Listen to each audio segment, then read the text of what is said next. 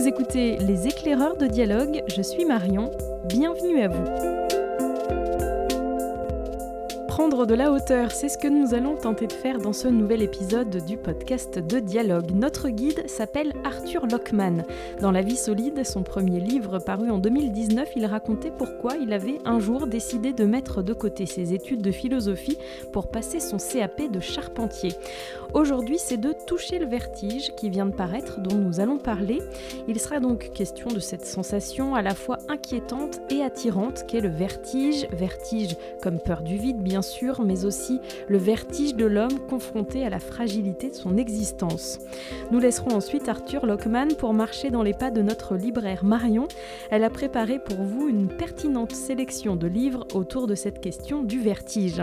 Et puis nous terminerons par une rencontre avec un Brestois, un féru de haut sommet, Serge Hardy, qui nous proposera de le suivre dans sa cordée. Allez, accrochez-vous bien, les éclaireurs de dialogue, c'est parti. Bonjour Arthur Lockman. Bonjour. Merci d'avoir accepté euh, l'invitation de la librairie Dialogue. Toucher le vertige, c'est donc euh, un essai hybride et lumineux qui démarre comme un récit de course en montagne. Alors le décor est planté, nous sommes dans le massif du Mont Blanc, au pied de l'aiguille du Tour, et vous avez retrouvé votre amie Juliette, avec qui euh, vous avez fait vos études de philosophie, et avec qui vous partagez aussi, on va le comprendre, la même passion de la montagne. Et alors que les corps se mettent en mouvement pour entamer donc cette ascension, votre esprit va lui aussi s'animer et vous nous prenez par la main pour nous aider à réfléchir sur ce qu'est le vertige.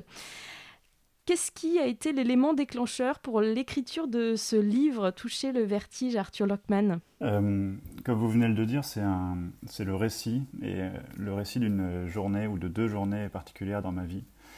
Euh, un moment un peu tournant où beaucoup de choses se sont euh, jouées.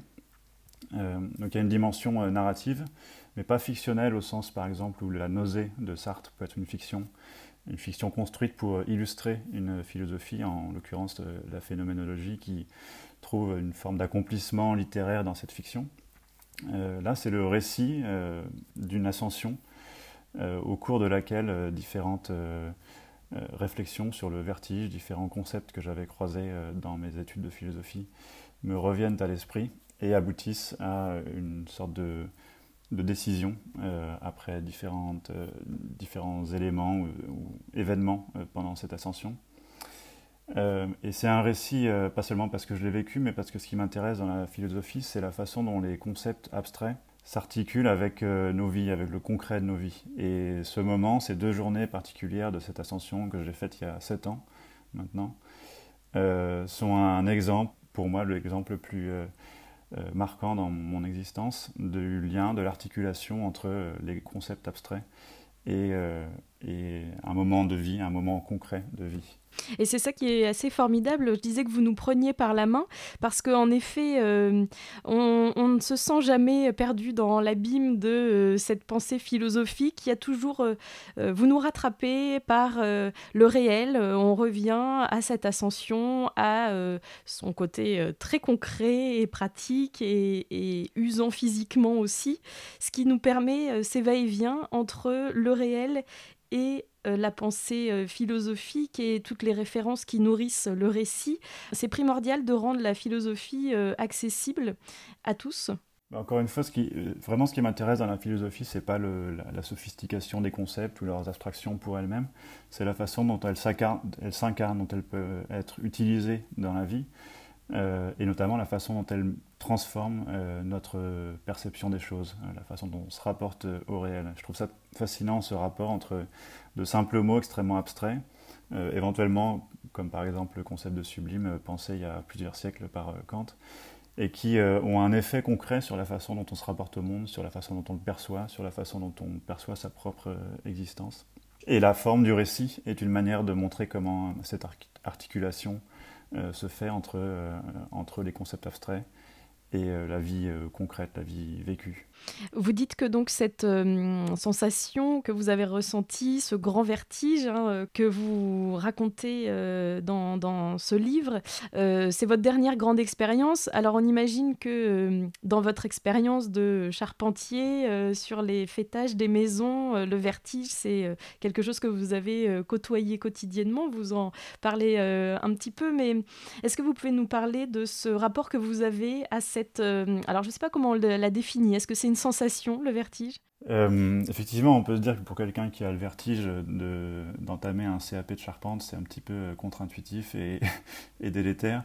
Euh, c'était une manière sans doute de m'y confronter parce que à la fois je redoutais cette expérience, me, sachant disposé à, l'éprouver, et en même temps il y avait quelque chose de fascinant, d'assez excitant, de, intense dans cette expérience. C'est sans doute la dualité du vertige qui, la rend, si, qui rend cette expérience si si intéressante, si complexe, euh, si riche. Et puis l'autre aspect du vertige euh, euh, que j'ai toujours d'une certaine manière recherché ou traqué, c'est cette espèce de continuité entre le, purement physiologique, les, vertiges qui peuvent naître d'une perturbation de l'oreille interne, le vertige au sens perceptif face à un trop grand spectacle, un trop grand paysage, et puis le vertige au sens figuré, le vertige de l'existence, le vertige face aux grandes questions de, la vie. Et malgré cette très grande diversité d'expériences, euh, du plus concret ou physique au, plus abstrait, métaphysique, euh, l'expérience a une forme d'unité qui est celle d'une sensation illusoire de mouvement qui résulte du contact avec quelque chose qui nous déborde, que ce soit physique, naturel ou métaphysique, abstrait. Alors les deux grands philosophes euh, auxquels vous faites euh, référence, euh, c'est Kant et Descartes. Ce ne sont pas les philosophes les plus simples à aborder. C'était quand même un sacré challenge. C'est vrai que Kant est, assez austère. Il y a une sorte dans ses, dans ses livres extrêmement dense, extrêmement touffu, une espèce de brouillard. Deleuze disait un brouillard du Nord, puisqu'il n'a jamais quitté Kaliningrad, sa ville, Tallinn aujourd'hui. Et il y a quelque chose de difficile euh, pour rentrer euh, dans Kant, mais par moments, il y a des éclats, euh, des phrases lumineuses qui viennent éclairer ce qu'on a lu. Et il y, a, quelque chose assez proche de, l'ascension en montagne, alpinisme, dans cet effort qu'il faut fournir pour parvenir au, sommet, depuis lequel on peut tout d'un coup regarder tout le chemin qu'on vient de parcourir et le regarder et le, découvrir sous un autre angle, sous un angle très très clair, très dégagé. Et il y a souvent cet effet-là chez Kant, euh, au terme d'un long paragraphe extrêmement touffu de plusieurs pages, on débouche euh, sur une phrase qui euh, renverse la perspective et, donne à voir ce qu'on vient de lire sous un tout autre jour. Mais la différence majeure avec Descartes et peut-être aussi avec, avec Sartre, que j'ai cité dans, à plusieurs reprises dans le livre, euh, la différence majeure chez Descartes, c'est que euh, dans les méditations cartésiennes, et puis euh, avant encore le discours de la méthode, Descartes passe son temps à articuler la pensée et le soi. le discours de la méthode, c'est une sorte d'autobiographie intellectuelle, où il raconte sa vie en Allemagne pendant la guerre, et puis son isolement, son confinement volontaire dans son poêle, la chambre où il avait un poêle. Euh, et puis les méditations métaphysiques, c'est une sorte de reprise de ce discours de la méthode, euh, comme un manuel pour méditer et pour refaire l'expérience que lui-même a, faite, tout en étant euh, rédigé à la première personne. Et il y a quelque chose de très inspirant, en tout cas qui m'a beaucoup inspiré dans, l'écriture, dans cette façon de Descartes, et aussi très moderne d'ailleurs, à mêler la pensée, la plus logique, la plus rigoureuse et euh, la transformation de soi, la méditation. Euh, et en ce sens, je pense que euh, en suivant cette inspiration, j'espère que toucher le vertige, c'est aussi une forme de méditation, de transformation de soi par ce mouvement du corps et par le mouvement de la pensée. Toucher le vertige, c'est un peu la vie solide ou parvenir à une forme de solidité ou de stabilité, mais en empruntant un autre chemin. C'est un peu l'envers je m'en suis rendu compte après coup, mais c'est un peu l'envers euh, de la vie solide pour parvenir au, même point. Notamment parce qu'il est beaucoup question de la perception à travers euh, le rapport à, la matière. Et dans, Toucher le vertige, j'essaie de manière ramassée de résumer un peu l'histoire ou le rapport de la philosophie occidentale ou française à la perception. Et c'est intéressant de constater que initialement, la perception, le rapport au monde sensible a, été conçu à partir de la vue, de la vision, qui est un rapport au monde extrêmement éloigné. On n'a pas besoin d'être en contact avec ce qu'on voit et le fait d'être à distance de ce qu'on perçoit donne un sentiment de maîtrise, une, illusion de détachement par rapport, par rapport au monde. Et donc, concevoir le rapport au monde sous l'angle ou sur le modèle de la vision comme perception, c'est se concevoir déjà d'emblée euh, à distance du monde, détaché et un peu en surplomb. Tandis que quand on s'intéresse au toucher, et c'était le cas, enfin c'était ce que je faisais dans, dans, la vie solide, on se rend compte qu'en fait la perception n'est jamais euh, désengagée, elle est toujours en rapport avec, euh, avec, le, avec la matière, avec ce qu'on perçoit. Et on constate même que pour ressentir par le toucher, il faut agir. On ne perçoit pas passivement, comme on peut le faire en regardant quelque chose. Il faut s'engager physiquement, il faut pousser, il faut soulever pour ressentir le poids d'un objet.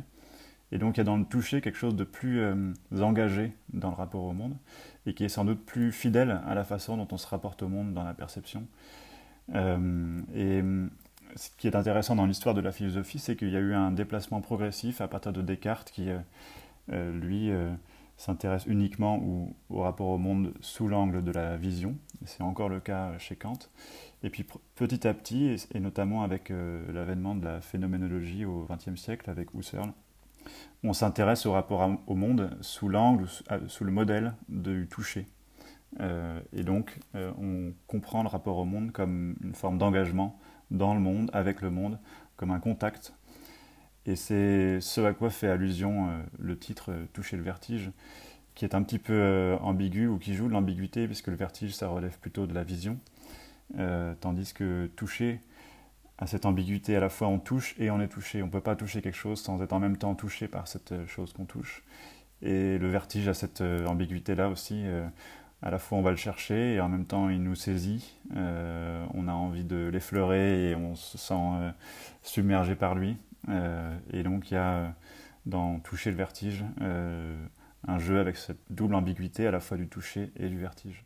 D'ailleurs, vous dites aussi que justement les personnes aveugles ressentent cette sensation de vertige. Oui, encore une fois, quand on, enfin, la vue est tellement importante dans notre rapport au monde chez les personnes voyantes qu'on a l'impression qu'elle euh, détermine l'ensemble de notre relation et que les autres sens n'interviennent pas, ne jouent pas dans la façon dont on perçoit le monde. Et en écrivant ce livre, je me suis entretenu avec euh, quelques personnes euh, non-voyantes qui m'ont dit qu'elles aussi pouvaient éprouver le vertige malgré le fait qu'elles ne voyaient pas. Et que la sensation du vide, ou la, perception du vide, euh, reposait donc pas sur la vue précisément, mais sur d'autres éléments, et notamment sur ce que les non-voyants euh, appellent euh, le sens des masses, qui est une sensation mêlée de, à la fois du, toucher, de la perception de, de l'air sur le visage ou sur la, partie, sur la peau, euh, qui permet de percevoir un obstacle massif, par exemple une voiture ou un, mur, et qui permet aussi de ressentir euh, le, grand vide en montagne, par exemple. Et quand on est attentif à l'expérience qu'on a, qu'on fait quand on est euh, au sommet d'une montagne, juste au-dessus du vide, on se rend compte qu'on éprouve aussi le souffle, le grand souffle, souvent un peu plus froid, qui monte du vide, et que c'est pas seulement la vue qui nous procure cette sensation de, vide, de vertige, mais que tous les sens y contribuent. Euh, l'ouïe est aussi transformé ou est aussi affecté par le vide, puisque tout d'un coup les, sons ne sont plus les mêmes euh, quand on se trouve face au vide et quand on se trouve le long d'une paroi où les sons se réverbèrent de manière très proche et très euh, perceptible. Quand tout d'un coup on se trouve face au vide, le son change lui aussi. Et donc la vue, euh, aussi écrasante soit-elle dans notre rapport au monde, euh, n'est pas seule dans la façon dont on le perçoit, même dans la perception du vide. Vous disiez euh, au début de notre entretien Arthur Lockman que le fait de devenir charpentier, euh, il y avait donc euh, un peu ce défi sur vous-même pour essayer de dompter cette crainte du vertige.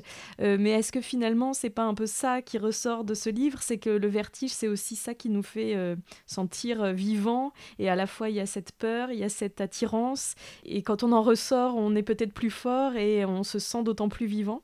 Je crois que c'est une des choses, non pas dont j'ai pris conscience en écrivant, parce que j'en avais déjà conscience, euh, j'en avais pris conscience petit à petit, notamment en, réfléchissant après coup à pourquoi j'étais allé ce jour-là faire cette ascension pour, pour déboucher sur un immense vertige dont j'ai cru que j'allais pas me relever, enfin, qui m'a vraiment fait peur pour le coup.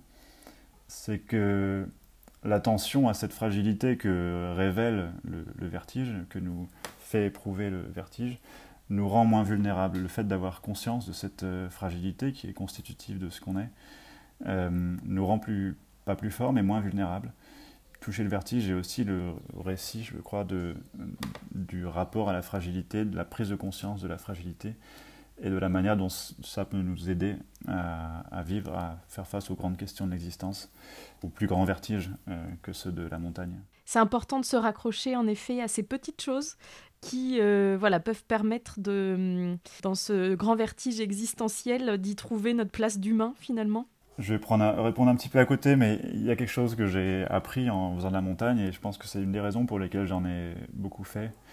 Euh, c'est que malgré la perception du vide et malgré l'effet que, que cette perception avait sur moi, j'ai appris à prendre des repères euh, autour de moi et notamment dans la descente. C'est souvent un moment assez vertigineux parce qu'on fait face au vide.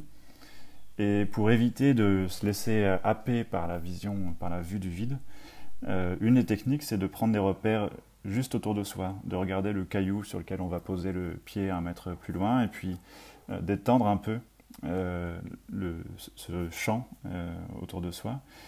Et ce qui était le vide, euh, massif et dépassant toute mesure autour de soi, devient l'espace concret, l'espace qui nous sépare de ces quelques pierres à quelques mètres de nous.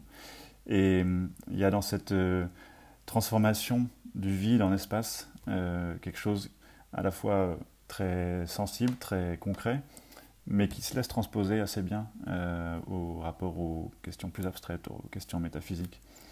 Le livre se termine sur les décisions qui ont découlé de ce grand vertige, euh, la décision d'entamer une psychanalyse et euh, au fil des années de, psychanalyse, je me suis rendu compte que ça consistait, cette thérapie, à transformer le vide, le vide intérieur en un espace.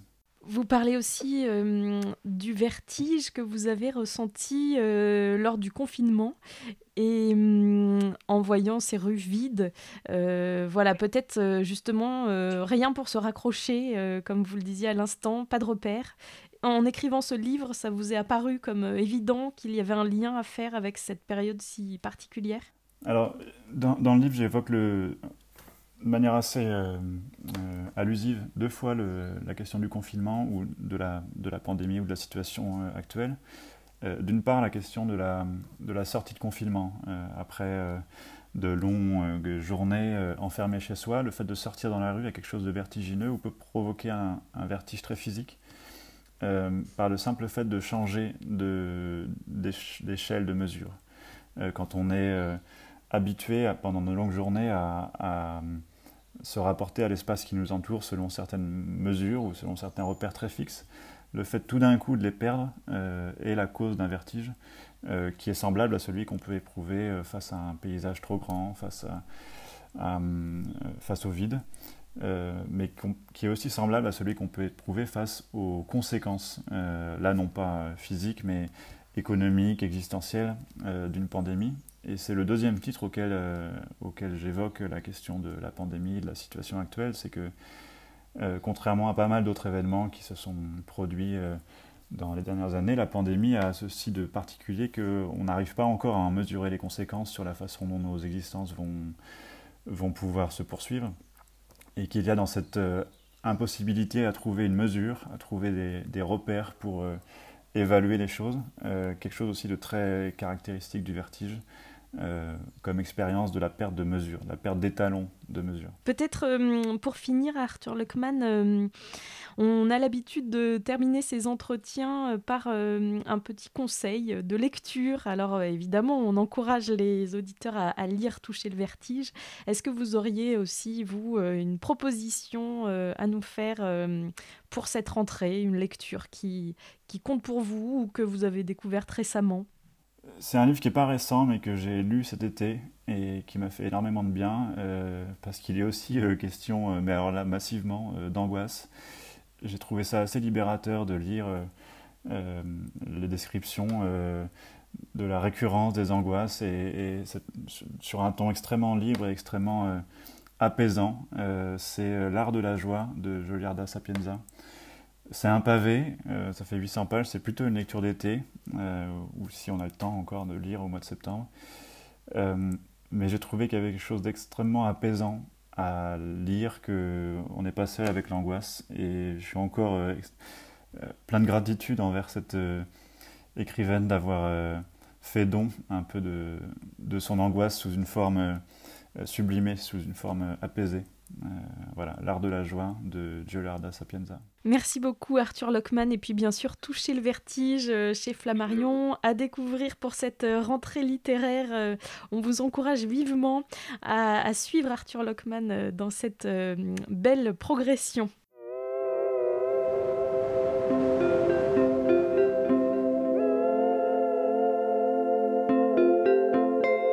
Après s'être laissé guider par les paroles éclairantes d'Arthur Lockman, c'est l'heure de la bibliographie des libraires de dialogue. Et c'est Marion qui nous ouvre la voie aujourd'hui. Alors on démarre avec, euh, après toucher le vertige, la vie solide. On en a parlé avec euh, Arthur Lockman. Bonjour Marion. Euh, donc moi, ce livre d'Arthur Logman, La vie solide, m'avait beaucoup impressionné quand il était sorti en 2019 chez Payot. C'est une écriture euh, vraiment euh, de grande qualité et c'est surtout un livre absolument accessible où l'auteur raconte en fait son parcours de jeune philosophe qui, ne voyant que très peu de débouchés dans sa branche, décide de s'inscrire dans un CAP qui, au hasard, plus ou moins, euh, est un CAP de, charpente. Commence alors pour lui un, apprentissage d'un métier manuel, chose qu'il n'avait jamais fait, et, de tout ce que cela implique, c'est-à-dire de la rigueur, de la technique, mais surtout des sensations. Et, comme euh, dans Toucher le vertige, les mains, les sensations sont très présentes et jouent un rôle essentiel dans la perception et dans la transmission tout cet apprentissage, il le, raconte en, distillant euh, de la philosophie, en, démontrant comment le corps et l'esprit euh, sont, intimement liés et comment on a besoin en fait des deux pour se sentir pleinement ancré dans une époque, pour construire, parce que construire en fait demande de l'expérience, du savoir-faire et un geste juste et, et soigné. Alors difficile hum, d'évoquer le travail d'Arthur Lockman sans faire référence à un autre essai qui, euh, par beaucoup de points, s'en rapproche. Oui, effectivement. Et ce livre-là, c'est L'éloge du carburateur de Matthew Crawford, qui est publié à la découverte en, 2010. Donc c'est un, livre assez connu en sciences humaines. Mais, pour ceux qui ne le connaissent pas, en fait, c'est l'histoire euh, de Matthew Crawford, un jeune universitaire plutôt brillant euh, qui travaille dans un think tank, qui gagne bien sa vie, qui a un avenir vraiment brillant, tout tracé, euh, confortable, mais euh, il déprime. Il n'aime pas du tout cette vie-là, cette petite ville intellectuelle, et il décide de tout plaquer et, de construire, enfin, d'ouvrir un atelier de réparation de motos, qui est vraiment sa, passion. Et dans ce livre-là, sans faire l'apologie forcément d'un retour à une vie simple ou, ou plus authentique comme on le voit beaucoup aujourd'hui, il prône, lui, le retour vers un travail euh, porteur de sens vers la satisfaction du travail bien, bien fait. il le dit lui-même, il n'est satisfait que quand il entend une moto euh, redémarrer, le, le, de la moto quand elle redémarre après sa sortie euh, de, son atelier. Et, c'est un récit d'apprentissage comme le Lockman qui fait beaucoup appel à la philosophie, bien sûr, pour expliquer euh, la valeur et le sens que, à donner au travail pour s'épanouir pleinement mais aussi euh, aux sensations qu'induit le travail manuel. Tous les sens sont en éveil, la vue, l'odeur bien sûr, mais aussi le bruit que peut faire telle ou telle pièce, et bien entendu, comme dans le Lockman, le toucher. Alors quand tu as préparé cette bibliographie, Marion, évidemment, euh, la thématique de la perception était très présente, puisqu'elle l'est dans Toucher le vertige. Effectivement. Et, pour cela, j'avais envie de vous parler de deux livres euh, qu'évoque aussi euh, Arthur Lockman euh, dans son essai, à savoir La saveur du monde de David Le Breton et Marcher avec les dragons de, Tim Ingold. Donc le premier, La saveur du monde, est un essai qui a été très longtemps porté par David Le Breton et qui répertorie des libres études, des enquêtes sur les cinq sens. Et David Le Breton reprend la célèbre citation de, de Descartes, Je pense donc je suis, et il la modifie en Je sens donc je suis. Il remet donc le sens au centre de l'être humain devant l'esprit. Pour lui, l'homme se révèle à force d'expérience, d'action, de ressenti, qu'il soit visuel, olfactif, gustatif, auditif ou tactile. Et à travers la perception et, le sentir, il explique que l'homme se construit en parallèle de sa culture et de son éducation. Et puis marcher avec les dragons alors pour euh, Tim Ingold aussi, euh, il n'y a pas de dichotomie entre, entre le corps euh, et le cerveau lors du traitement perceptif, mais c'est un système global qui fonctionne en simultané.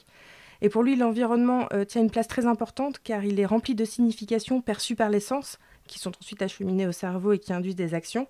Et, et pour lui, l'homme comme l'animal perçoit et sa perception est à la fois faite de souvenirs, de mémoires, mais aussi de ce qu'il est en train de ressentir sur le moment présent. Donc on ne cesse jamais de percevoir ni d'apprendre. Et puis on termine cette euh, bibliographie, Marion, avec le personnage principal de Toucher le vertige, c'est la montagne. effectivement, on ne pouvait pas parler euh, de bibliographie dans ce livre sans parler de d'Elle froide, euh, la bande dessinée du dessinateur Jean-Marc Rochette, à qui l'on doit le transpersonnage et qui publie cet album chez Casterman en, en 2018 avec Olivier Boquet. Il évoque dans cet album sa jeunesse au pied des Alpes et sa révélation pour la grimpe alors qu'il est adolescent. C'est un formidable roman d'apprentissage où il est encore question de toucher, de ressenti et d'expérience face à une montagne à gravir. Car pour être grimpeur, il faut, avoir, euh, il faut de l'expérience et il faut avoir fait ce qu'on appelle sa liste de courses, c'est-à-dire euh, apprendre à grimper sur la glace, les rochers, la neige, le plus de col possible afin de se faire la main. Euh, là encore, il est question de bonheur, de satisfaction, d'une ascension réussie, du beau geste et surtout de sensations intenses et inégalées qu'on peut ressentir quand, quand le corps et l'esprit travaillent de concert. On termine avec Les conquérants de l'inutile. Alors, c'est un classique pour tous ceux qui aiment l'alpinisme. C'est le livre de Lionel Terray qui a été repris par les éditions Guérin. Donc, ça raconte euh, l'histoire de Lionel Terray qui est né en 1921 et qui, en réaction à la vie bourgeoise et structurée euh, qui lui est euh, proposée, va briser l'interdit paternel, rechercher la liberté et la trouver dans l'alpinisme. Quand on lit ces pages, on s'aperçoit bien sûr que c'est un sportif d'exception, mais que c'est surtout un écrivain remarquable, qui fait euh, tout cela pour euh, la plus belle des raisons, pour la beauté du jeu, parce que la montagne est généreuse. Il marque l'histoire euh, de l'alpinisme pour son abandon total à sa passion, son amour inconditionnel de la montagne et sa soif de liberté et d'inutile. Merci beaucoup Marion. On retrouve toutes les références de cette bibliographie sur le site librairiedialogue.fr.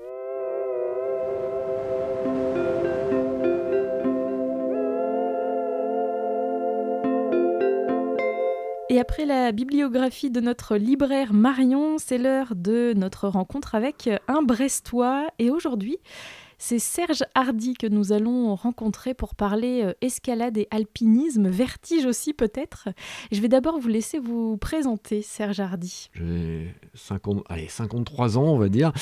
Euh, du coup, là, je grimpe depuis euh, plus de 20 ans. Euh, en fait, j'ai tout découvert en même temps, euh, escalade, alpinisme, euh, et j'ai attaqué tout en même temps en réalité. Quoi. Et du coup, bah, là, je, là, je reviens du Pakistan, là, tout juste. Pour le, j'étais sur un sommet de 8000 mètres, là, le Gacher Broom 2. Ça s'est bien passé. Quand est-ce que vous avez découvert l'alpinisme et cette envie de grimper toujours plus haut? Ouais, je devais avoir la trentaine à peu près. De quand j'ai découvert ça, je me suis dit, ben là, c'est ça que je veux faire. Quoi. Moi, j'ai découvert ça un été. En septembre, j'étais inscrit au club alpin. Euh, fallait, c'était comme magnétique quelque part. Enfin, il y avait la dimension, euh, un peu d'aventure, de tout ça. Enfin, parce que bon, que ce soit une course, ce qu'on appelle une course d'alpinisme, enfin je sais pas pourquoi on appelle ça comme ça, parce qu'on court pas d'ailleurs, hein, et ou une voie d'escalade, en fait, il y a toujours un côté mystère, c'est-à-dire que on déchiffre les, quelques mètres qu'on a devant soi, hein, et puis bah après, après voilà quoi, il se passe ce qui se passe, on trouve ce qu'on trouve, et puis il faut faire avec. Vous parlez de ce magnétisme, ça veut dire que quand on a commencé, on a envie de toujours plus, toujours euh, plus loin, plus haut? Euh, sans doute, ouais. Euh, enfin, moi, le côté plus haut, ça m'a assez vite intéressé, en fait. Hein, parce que, en fait, dans, dans l'alpinisme, on peut faire l'alpinisme dans les Alpes, ça s'arrête à 4810 mètres, à moins d'emmener un escabeau, et puis dans ce cas-là, on est à 4811. Voilà, donc c'est pas de la très très haute altitude euh, en réalité. Euh, même si euh, ça peut faire mal à la tête quand même. Euh, les gens qui vont comme ça trop vite au sommet du Mont Blanc, bah, ils sont malades en, vrai. et puis, bon, du coup, bah, moi, je suis beaucoup allé en Asie centrale, en fait, dans des pays qu'on appelle le Kyrgyzstan, le Tadjikistan, etc., où il y a des sommets de, de 7000 mètres et un petit peu plus de 7000. On est sur un quelque chose qui, mélange euh, le côté euh, escalade verticale, etc. Mais c'est pas du tout que ça, en fait. Euh, il y a une bonne part d'endurance pure, hein, tout ça. Et en fait, quand j'étais gamin, je faisais de la, course à pied, donc j'étais formaté pour ça quelque part. Dans Toucher le vertige, Arthur Lockman euh, explore donc cette sensation euh, euh, de, vertige, à la fois cette peur du vide, à la fois cette, ce sentiment d'être tout petit face à cette immensité. Est-ce que vous, le vertige, c'est quelque chose que vous côtoyez? Ah bah oui, forcément. C'est sûr que quand tu quand tu regardes derrière toi et qu'il y, a 1000 mètres de vide, euh, c'est pas pareil que si tu étais monté sur un tabouret. Après, c'est quelque chose qui se domestique.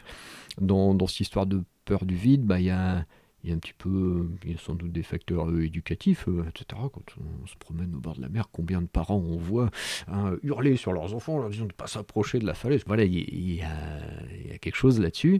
en plus, bon, dans, le vide, il y a le fait qu'on est déstabilisé parce qu'on perd un petit peu la ligne d'horizon, etc. Enfin bon, il y a, tout cet aspect-là. Après, euh, quand on grimpe souvent, en fait, c'est quelque chose qu'on maîtrise beaucoup mieux.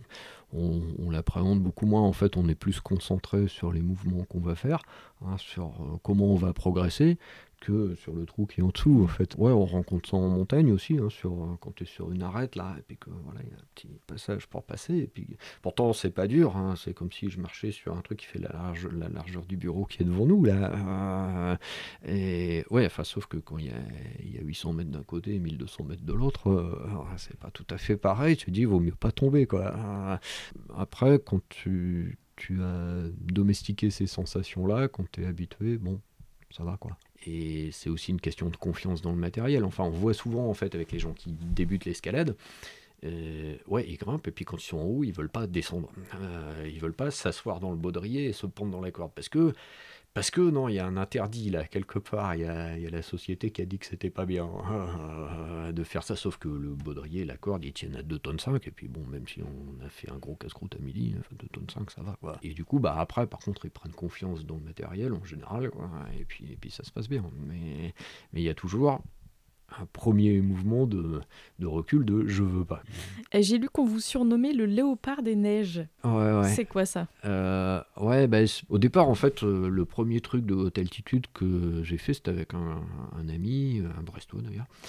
Et euh, on s'était dit, ouais, ça serait bien quand même qu'on aille haut. Donc on cherchait un truc qui soit haut, dur et pas cher. Il y avait trois critères, en gros. Et donc, on avait trouvé un truc qui s'appelle le pic Lénine, qui s'appelait, qui s'appelle, qui s'appelle toujours comme ça d'ailleurs, euh, qui est situé au Kyrgyzstan. C'est un sommet qui fait 7134 mètres. Voilà, mais où c'est réputé pas avoir de difficultés techniques, ou où euh, l'approche finalement elle est assez courte, il n'y a, pas, a pas un hélicoptère à payer ou je sais pas quoi, euh, etc. Du coup c'était une petite expé pas trop chère euh, de découverte de la haute altitude. Voilà. Et du coup je suis retourné plusieurs fois et en fait dans l'ex-URSS il y avait, l'URSS a disparu mais les sommets sont restés, il y avait cinq sommets de plus de 7000 mètres et quand on fait les cinq, voilà, ça donne un titre qui est, on est Léopard des Neiges. Voilà. Donc je suis Léopard des Neiges.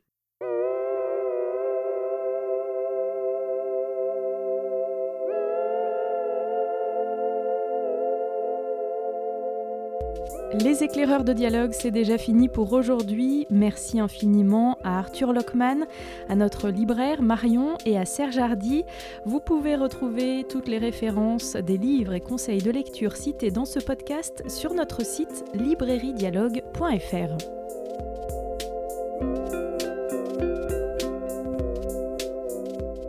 Le podcast Les éclaireurs de dialogue est disponible sur toutes les plateformes d'écoute que vous connaissez, alors surtout n'hésitez pas à vous abonner pour ne rien manquer et si vous voulez nous soutenir, vous pouvez noter, partager, commenter ce podcast ou même les trois à la fois et surtout, parlez-en autour de vous.